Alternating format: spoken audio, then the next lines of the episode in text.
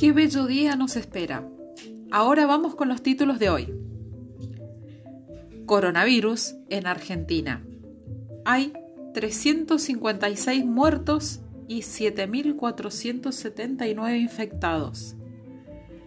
¿Cuáles son las nuevas actividades exceptuadas durante el aislamiento por coronavirus en Argentina? Mendoza continúa sin nuevos casos de COVID-19. Secuestraron más de medio millón de pesos y 11 mil dólares en Guaymallén. Cámara testigo, el gesto solidario de una verdulería en ciudad. Concejales de San Martín sesionaron de manera virtual y en vivo por Facebook. Secuestraron un camión con mercadería de contrabando en San Martín.